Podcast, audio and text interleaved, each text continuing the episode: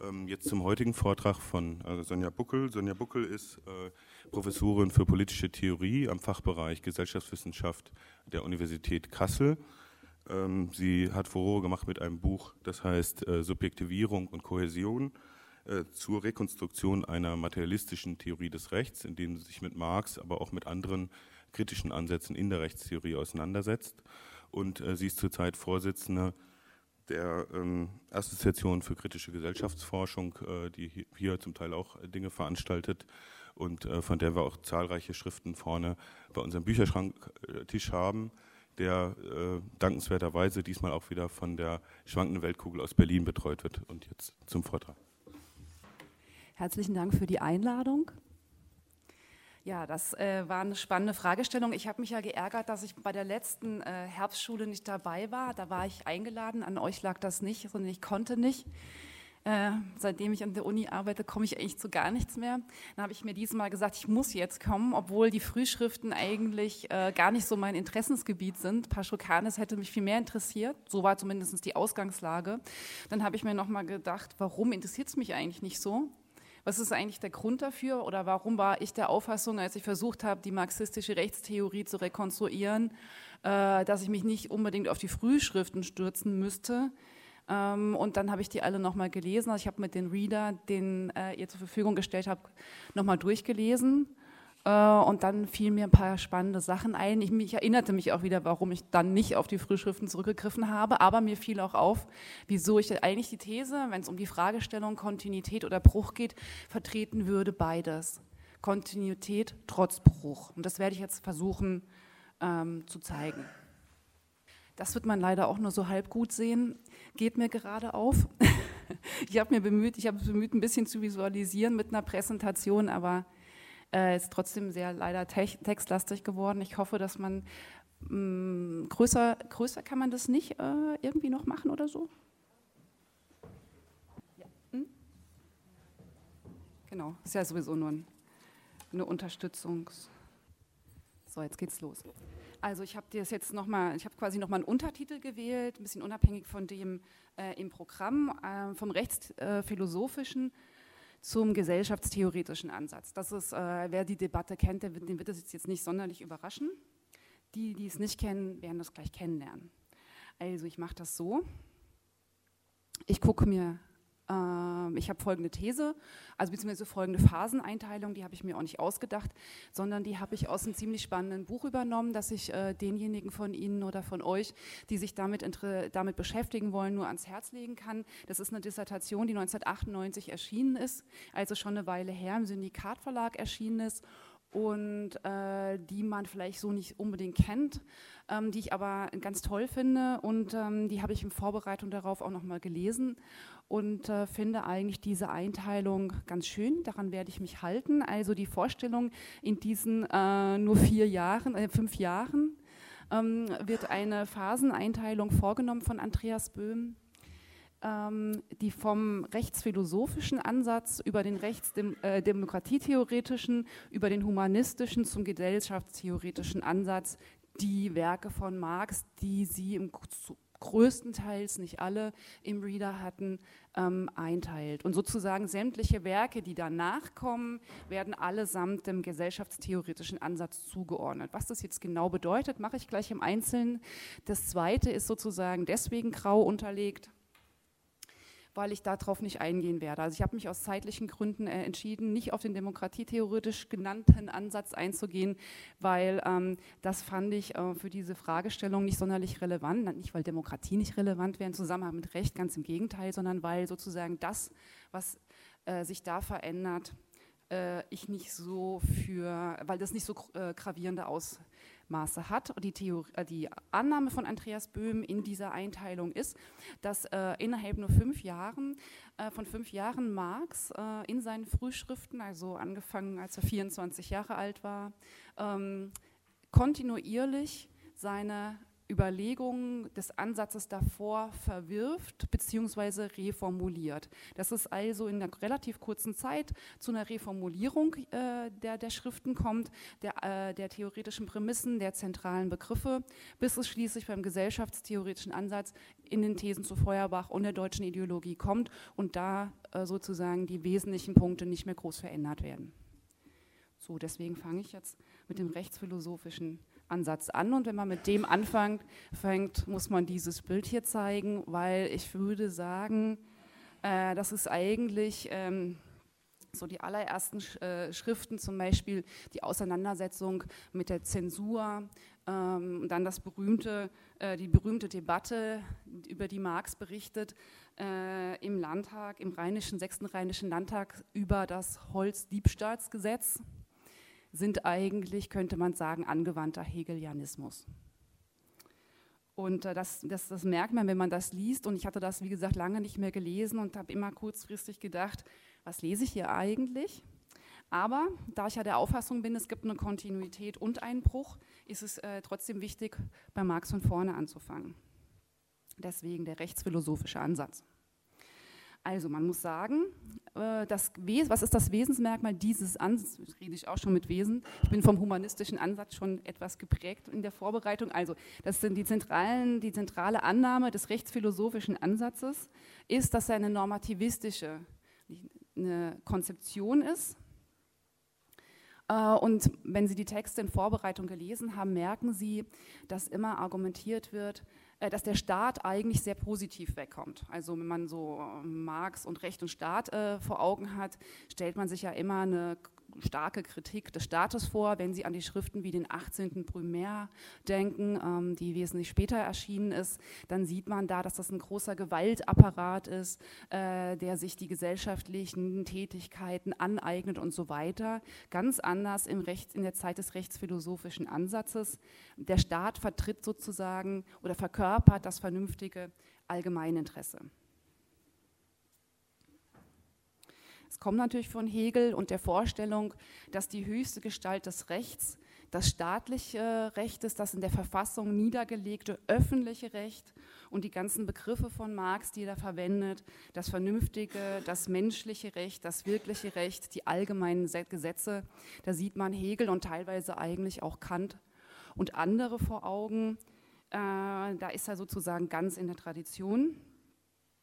Und man kann sagen, wenn für Hegel bereits äh, das sittliche Recht sich dadurch auszeichnet, dass äh, es die Staatsbürger sittliche Gewohnheiten ähm, äh, darüber verfügen, dass es eine öffentliche und freie Gerichtsbarkeit gibt, Unabhängigkeit der Richter und so weiter, dann erweitert das Marx und zwar um die freie Öffentlichkeit und die demokratische Gesetzgebung. Man kann also sagen, dass Marx ähm, sowas wie äh, die progressivste mögliche Interpretation von Hegels äh, Rechtslehre dort vertritt.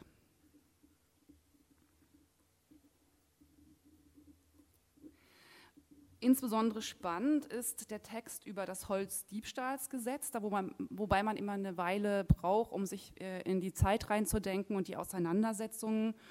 Ähm, und äh, Marx äh, wird hier eigentlich argumentiert hier sozialreformerisch, will soziale Ungleichheiten äh, vermittels von Sonderrechten für Unterprivilegierte aufheben. Und das Gewohnheitsrecht der damaligen Zeit war eigentlich, äh, war eigentlich das Gegenteil. Es äh, normierte nämlich eigentlich Privilegien ähm, der Herrschenden. Und Marx' Idee ist, äh, oder Argumentationslinie läuft noch ganz in der Hegelschen Tradition des, der Allgemeinheit und der Wahrheit des allgemeinen Gesetzes darauf hinauf. Ähm, da sind ja sozusagen Sonderrechte ein Problem, aber die Argumentation, die er, äh, und da geht er schon über Hegel in einer gewissen Weise hinaus, die er macht, ist, wenn ähm, im positiven Recht äh, etwas, was ein äh, vernünftiges, ein sittliches Recht wäre, noch nicht positiviert ist, sind die sozusagen so eine Art Vorgriff darauf. Und es kann eben nicht sein, dass ähm, der, der, der Reisig, die heruntergefallenen Äste und so weiter, dass das, wenn sich das die, die Armen aneignen, dass das dann bereits unter unter Strafe gestellt werden soll. Ne? Und das wirft er dann äh, diese Debatte im Landtag vor. Und er will damit zeigen, dass äh, die Gesetzgebung der damaligen Zeit äh, eine Ständeversammlung der Sonderinteressen ist, wie er schreibt. Ähm, die Landeigentümer verwandeln nämlich das öffentliche Recht äh, in einer Weise, die nur ihren Privatinteressen dient. Also was man sehen kann, ist, Interesse und Recht stehen hier noch äh, gegeneinander, die Sonderinteressen äh, auf der einen Seite und das allgemeine Interesse im staatlichen, öffentlichen Recht verkörpert. Ja, soweit äh, der rechtsphilosophische Ansatz. Aus diesem rechtsphilosophischen Ansatz, denke ich, kann man Folgendes festhalten und mitnehmen in die nächste Phase, was Marx so nie wieder verwer verwerfen wird, auch wenn er das anders, ganz anders formuliert, andere Schwerpunkte macht, ist Folgendes. Ähm, Andreas Böhm hat das so formuliert, der Hauptzug der modernen, aufgeklärten Staats-, Rechts- und Moralphilosophie ist Marx keineswegs fremd. Er kritisiert nicht nur, zuallererst gehört er ihm an. Und ich glaube, das ist eine wichtige Erkenntnis. Es wird später äh, Theoretiker geben, äh, Jürgen Habermas und die von mir sehr geschätzte Ingeborg Maus, die Marx einen Rechtsnihilismus vorwerfen. Also eine völlige Unterschätzung des Rechts, des Rechts, das äh, eigentlich nichts ist als der Schatten der wahren Form und so weiter. Da, ich bin der Auffassung, dass das ein Missverständnis ist und dass man da Marx so nicht interpretieren kann. Und äh, das könnte man nur dann, wenn er sich von diesem Hauptstrang, dem er einst angehörte, abgewandt hat ich bin aber der Auffassung, das kann man an ganz vielen Schriften zeigen, dass er das nicht macht.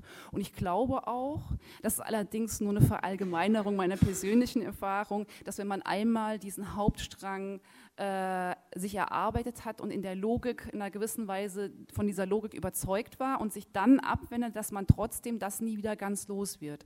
Also dass man auch in der bürgerlichen Gesellschaft, äh, wo man viel am bürgerlichen Recht kritisieren kann, äh, Bewusstsein behalten muss davon, dass es eine bestimmte erreichte Stufe der politischen Emanzipation ist. Das sagt der Marx später auch, in der, zum Beispiel zur Judenfrage. Die politische Emanzipation ist immerhin eine Emanzipation, aber sie ist eben ein eine beschränkte, auf den öffentlichen Bereich beschränkte. Und so kann man das für das Recht auch sagen. Die Emanzipation über das Recht ist immerhin eine, ist ein Unterschied zur unmittelbaren staatlichen repressiven Gewaltanwendung, die das Recht nicht nötig hat, die keine formalfreien, doppelt freien Arbeiter voraussetzt als vertragsschließende Parteien und so weiter, aber es ist eben eine beschränkte Emanzipation, die ihre Grenzen findet. So, und äh, deswegen äh, aus dieser ersten Phase, glaube ich, würde ich sagen, könnte man das mitnehmen.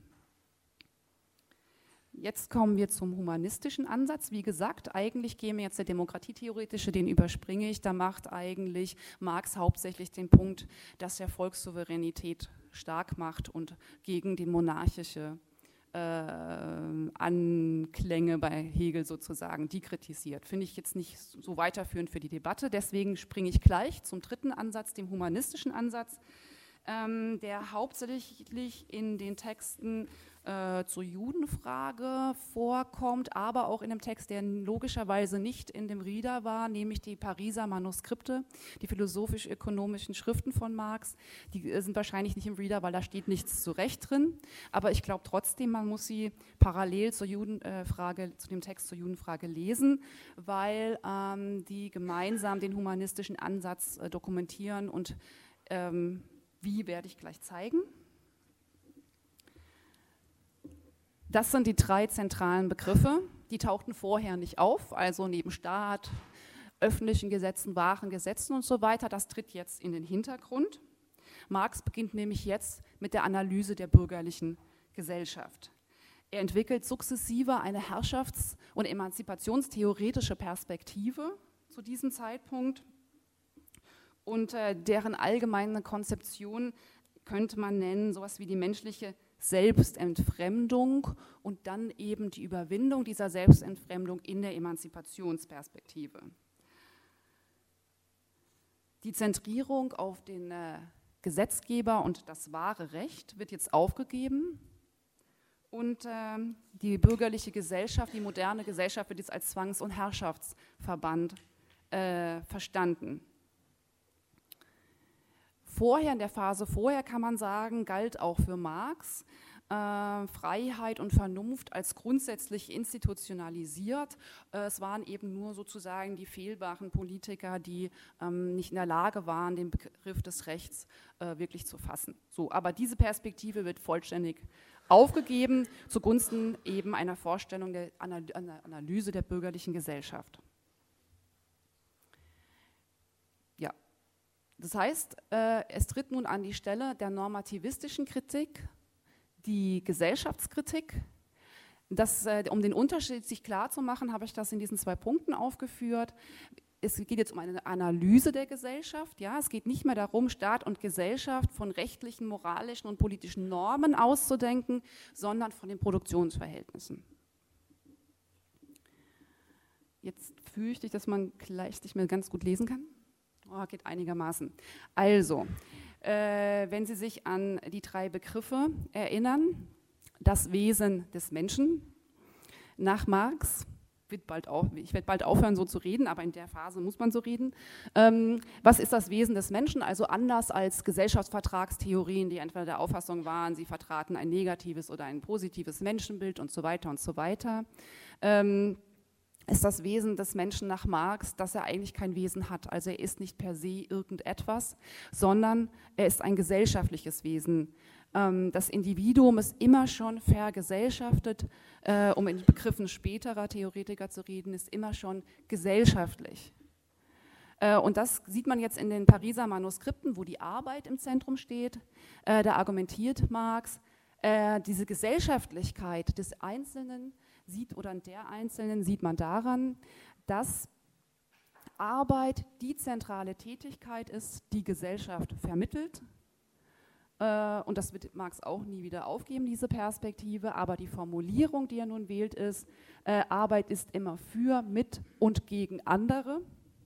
Und in der Arbeit realisiert sich deswegen die spezifische menschliche Allgemeinheit. Also Menschen sind äh, Individuen sind menschliche Wesen, äh, sind gesellschaftliche Wesen, die in Gesellschaft mit anderen leben. Also anders als zu Zeiten äh, von äh, archaischen Zeiten, wo Menschen unabhängig voneinander unter Umständen leben konnten, ist eben die moderne Gesellschaft dadurch ausgezeichnet, dass man immer schon in Gesellschaft eingestellt ist und dass man durch Arbeit äh, in den arbeitsteiligen Prozessen immer für andere arbeitet, um unter Umständen eben auch gegen andere, mit anderen. Und das zeigt aus einer Arbeits theoretischen Perspektive in den Pariser Manuskripten die Aussage, die man eben äh, in ähnlicher Form auch in zur Judenfrage findet. Es gibt eine Prämisse, eine anthropologische Prämisse, wenn Sie wollen, bei Marx zu diesem Zeitpunkt. Das Individuum ist ein gesellschaftliches Wesen. Das Gattungswesen es ist nur, indem es äh, auf seine Gattung an die Menschheit angelegt ist. So, und von diesem eigentlichen Wesen entfremdet äh, sich das Individuum und zwar in dieser Gesellschaft. Die bürgerliche Gesellschaft funktioniert so, sie verkehrt sich in eine dem Einzelnen fremd gegenüberstehende Gesellschaft, äh, in der sozusagen ähm, Herbert Marcuse hat das so formuliert, ihm diese Gesellschaft, die doch eigentlich sein Wesen ausmacht, ja, die Bedingung seiner Freiheit, das eben auch sehr hegelianisch gedacht ist, tritt ihm als Fremdes gegenüber, als Geld- und Warenwelt, in der der größte Teil der Menschheit nur noch als abstrakter Arbeiter existiert. Das ist also schon vor dem Kapital, gibt es eine Prämisse, die an Formulierungen und an Überlegungen des Kapitals erinnern, aber eben noch in anderer Terminologie gefasst werden. Und dann kommt das, was Sie in der, zur Judenfrage, in dem Text zur Judenfrage nachlesen können. Äh, diese Entfremdung vom eigentlichen Wesen findet eben nun auch im Staat statt. Der, die Allgemeinheit, das Gattungswesen wird nun institutionalisiert als Staat. Äh, das ist, da klingt noch an, dass es ursprünglich von Hegel kommt, der Staat die wahre Allgemeinheit ist, aber in der bürgerlichen Gesellschaft, und jetzt kritisiert Marx Hegel, ist es eben nicht mehr so, äh, obwohl er hegelische Argumente übernimmt. In der bürgerlichen Gesellschaft ist der Privatmensch und das Gattungswesen, also sein eigentliches Wesen, sondert sich ab und tritt den Einzelnen als Fremdes gegenüber. Und das sein, das eigentlich Zentrale, dass er ein menschliches, äh, gesellschaftliches Wesen ist, erscheint ihm nun als äußerer Rahmen. Also der Staat ist nur noch ein äußerer Rahmen und ist eben nicht mehr die Ermöglichungsbedingungen der Freiheit aller. Okay, Gattungswesen und Entfremdung und dazu möchte ich Ihnen jetzt Ähm, ah, die Rechts, was das für das Recht bedeutet, kurz sagen. Das folgt sozusagen darauf. Das Verhältnis dieser unabhängigen Individuen, die halt unabhängig voneinander sind, anstatt ihre Abhängigkeit, ihre Verwobenheit zu leben und zu berücksichtigen, dieses Verhältnis ist das Recht. Das ist die rechtstheoretische Annahme dieser Zeit meines Erachtens.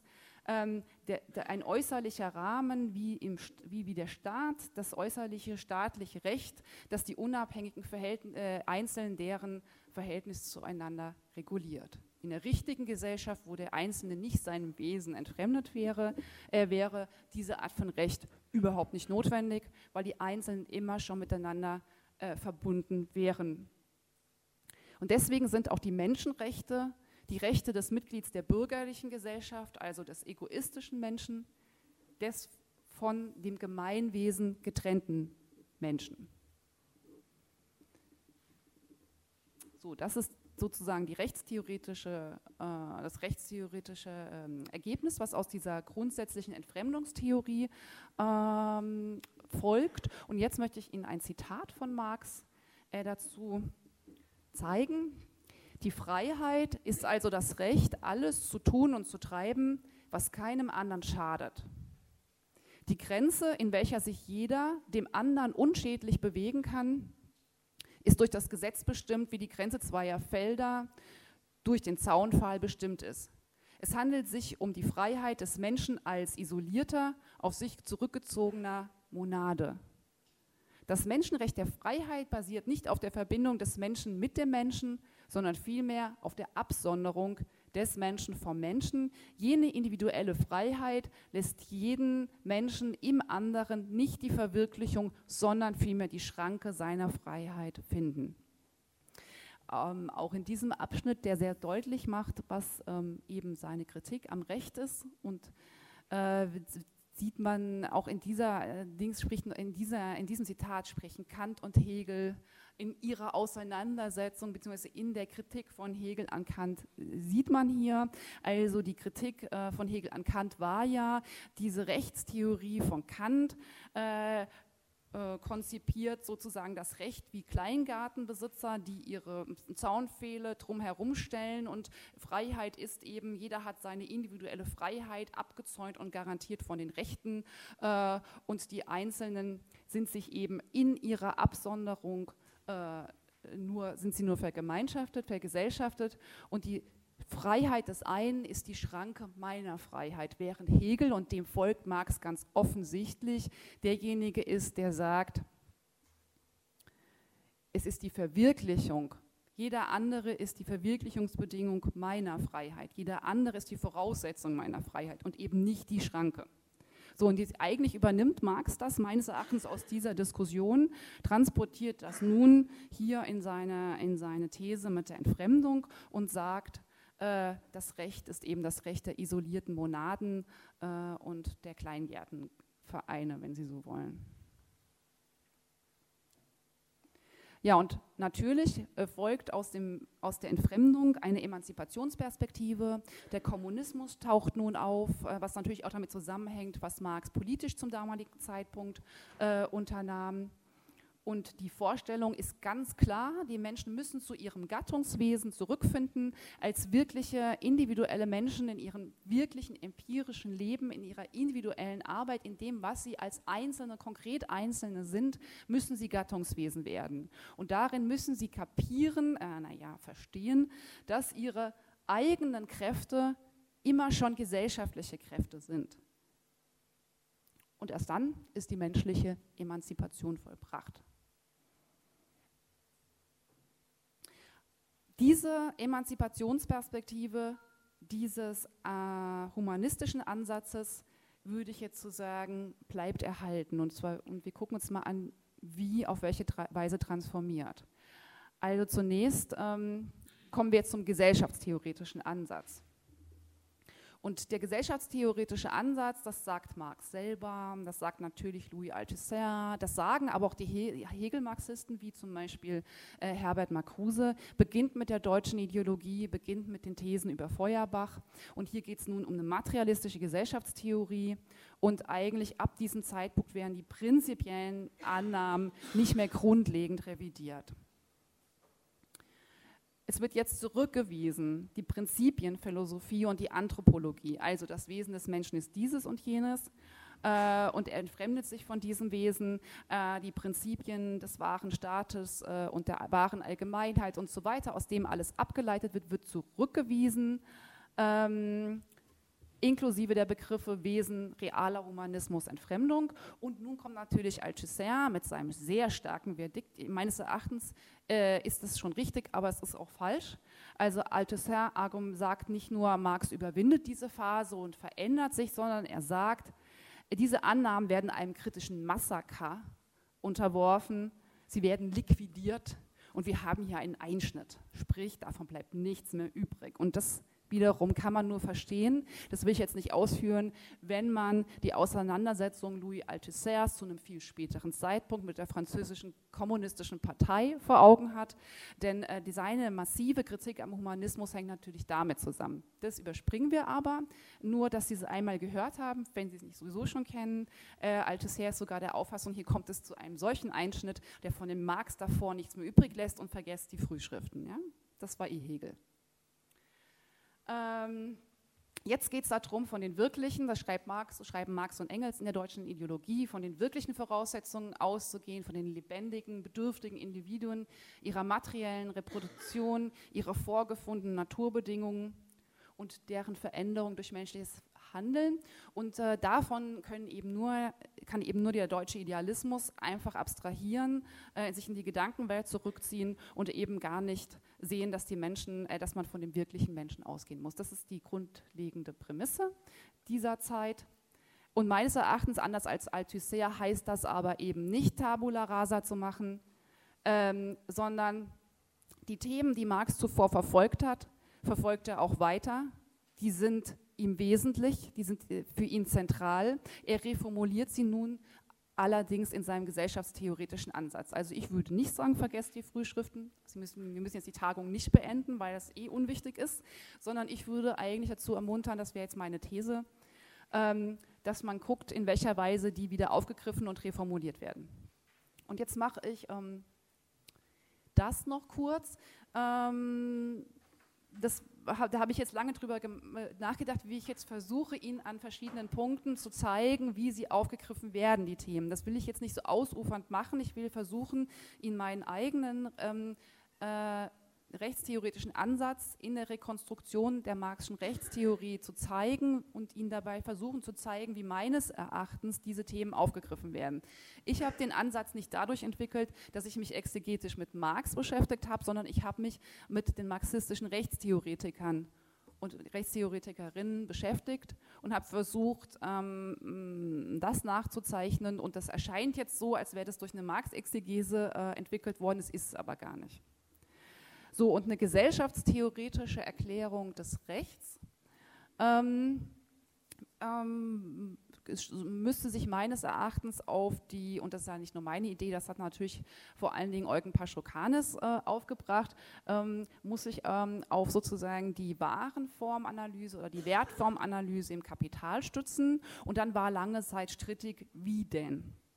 Und meine Kritik an Paschokanis ist, ähm, dass er ähm, eine bahnbrechende Idee hat, die Umsetzung aber darauf hinausläuft, die Rechtsform aus der wahren Form in einer gewissen Weise abzuleiten und den Weg gehe ich nicht mit. Aber wir beginnen erstmal mit der, Recht, mit der Wertform und ich versuche Ihnen zu zeigen, wie die alten äh, Themen hier wieder auftauchen. So, also, man kann viel über das Kapital und so weiter sagen, das will ich jetzt nicht einfach wiederholen, das kennen viele von Ihnen. Ich will es jetzt unter einer ganz spezifischen Perspektive betrachten. Ähm, die Annahme ist, in kapitalistischen Gesellschaften wird die Gesamtarbeit problematisch. Das heißt, die Arbeit der Gesellschaftsmitglieder, also der, der gesamten auf dem Markt verfügenden Arbeit wird problematisch und zwar deswegen, weil die äh, Produktion privat äh, in Konkurrenz äh, unter Ausbeutungsbedingungen und Klassenverhältnissen organisiert wird, steht die gesellschaftliche Reproduktion nicht im Zentrum, sondern Priva der private Profit ist der Antrieb und ähm, die konkrete einzelne Arbeit besitzt nicht bereits gesellschaftliche Form. Also wenn Sie so wollen, ist das die Reformulierung des Gattungswesens, Gedanken bei Marx. Gesellschaft als wesentliche Voraussetzung äh, unserer Existenz ist nicht bereits in der Art, wie produziert wird, in der zentralen gesellschaftsvermittelten Tätigkeit, nämlich der Arbeit, nicht bereits enthalten, sondern erst im Austausch zeigt sich, ob sie gesellschaftlich durchschnittlich notwendige Arbeit war oder eben nicht ob sie nicht zur Verfügung, ob sie sozusagen die daraus entstehenden Produkte gar nicht Waren gar nicht mehr gebraucht werden. So und aus vor dieser Art von Vergesellschaftung, die eben das Gegen, ein Gegenmodell könnte ja sein, äh, eine mh, sich der gesellschaftlichen Kräfte bewusst seienden Organisation von Gesellschaft, die kollektiv entscheidet, was wer wie produziert und so weiter. So findet das nicht statt. Deswegen gesellschaftlich tritt immer erst als äh, ein zweites hinter dem Rücken hinzu und deswegen entsteht so, äh, deswegen erhalten die Arbeitsprodukte die gesellschaftliche Eigenschaft Wert zu besitzen. Diese Eigenschaft macht sie mit anderen vergleichbar und austauschbar. Gesellschaftlichkeit kann sich also überhaupt erst über den Tausch als solche erweisen. Der gesellschaftliche Zusammenhang ist daher nicht der bewusst hergestellte, sondern der äh, Zusammenhang, sondern das unbewusste Resultat des Handelns. Ähm, Alfredson Rethel hat äh, den Wert als Träger gesellschaftlicher Synthesis bezeichnet, also der gesellschaftliche Zusammenhang in kapitalistischen Gesellschaften ist per se prekär. Und ich glaube, äh, um einen kleinen Ausflug in die aktuelle Wirtschaftskrise, Gesellschaftskrise äh, zu äh, machen, ist es offensichtlich, wie prekär der gesellschaftliche Zusammenhang in kapitalistischen Gesellschaften ist. Denn das, was wir in letzter Zeit verstärkt erleben, ist das Auseinanderfallen von unterschiedlichen massiven Interessen, die ähm, versuchen, Gesellschaft in unterschiedliche Richtungen zu bewegen, die ähm, selber überhaupt nicht mehr darüber verfügen, was sie tun und so weiter und so weiter. Der gesellschaftliche Zusammenhang ist also nach Marx das unbewusste Resultat des Handelns und als solcher ein Träger gesellschaftlicher, äh, gesellschaftlicher Synthesis, gesellschaftlichen Zusammenhangs. Ähm, und der ähm, Michael Heinrich hat das mal so formuliert, der ähm, im Wert haben die Menschen äh, zwar eine verkürzte und begrenzte und beschränkte Einsicht in ihre gesellschaftlichen Zusammenhang, aber es ist die einzige, eine der wenigen rationalen äh, Formen dieses gesellschaftlichen Zusammenhangs. Im Wert, im Tauschwert ist die Erkenntnis äh, in der rudimentären, nicht für alle durchschaubaren Weise des gesellschaftlichen Zusammenhangs enthalten. Man kann das Ganze auch anstatt Träger gesellschaftlicher Synthesis, man sieht schon, so eine Hegel-marxistische Interpretation, auch mit äh, Michel Foucault oder Nikos Poulantzas als Kohäsionstechnologie bezeichnen, als, äh, ähm, als äh, Technik, als Arbeitsweise, gesellschaftliche Kohäsion, gesellschaftlichen Zusammenhang herzustellen, der sich eben nicht per se herstellt in kapitalistischen Gesellschaften, ganz im Gegenteil.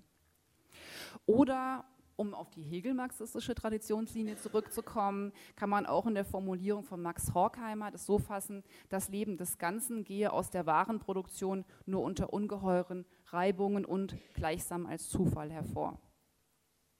So, also, das hat jetzt bisher noch nicht sonderlich viel mit dem Recht zu tun gehabt. Die Idee ist nun folgende dass es nicht nur eine Wertform gibt, sondern eben auch eine Rechtsform. Und diese äh, äh, epochale These wenn Sie so wollen, hat Eugen Paschokanis aufgestellt. An ihn angeknüpft haben die verschiedenen Theoretiker der sogenannten Formanalyse in der Staatsableitungsdebatte der 70er Jahre, als so eine lange Zeit her. Aber die Überlegung ist eben, die Wertform ist nicht der einzige Träger gesellschaftlicher Synthesis, sondern es gibt noch andere soziale Formen, neben der Wertform zumindest mal die politische Form und die Rechtsform.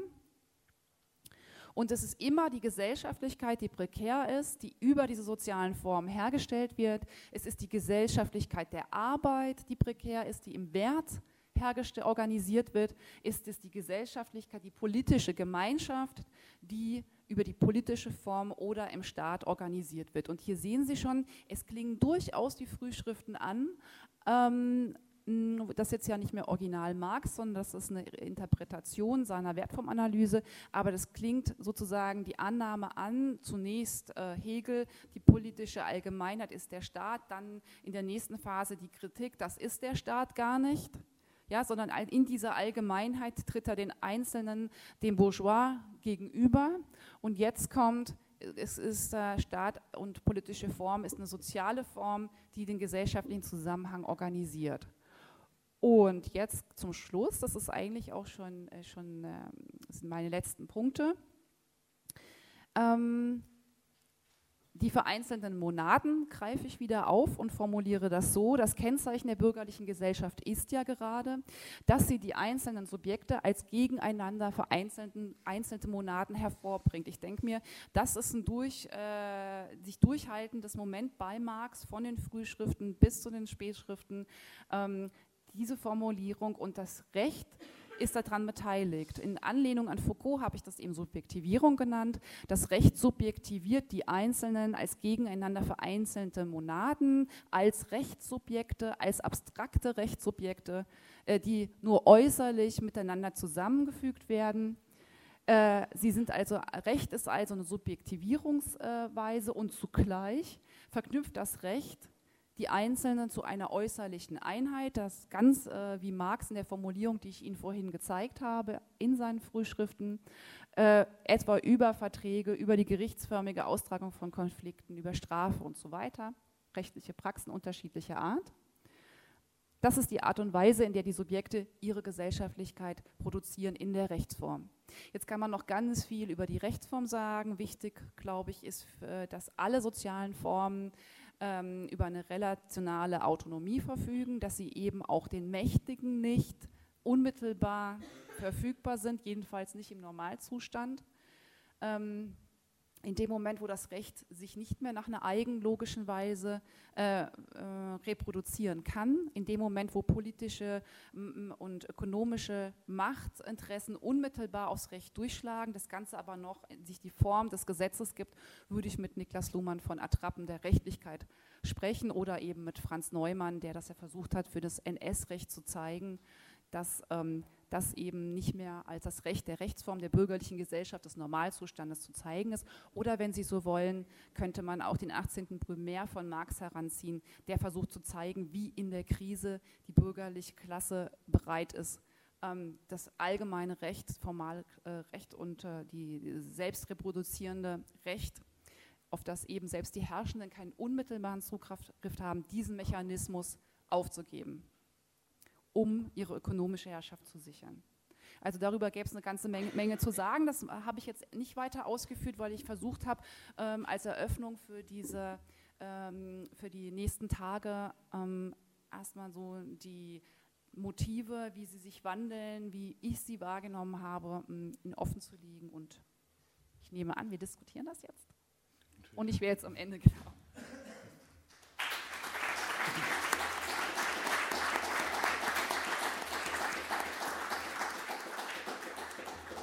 Ja, ganz herzlichen Dank. Und äh, gibt es denn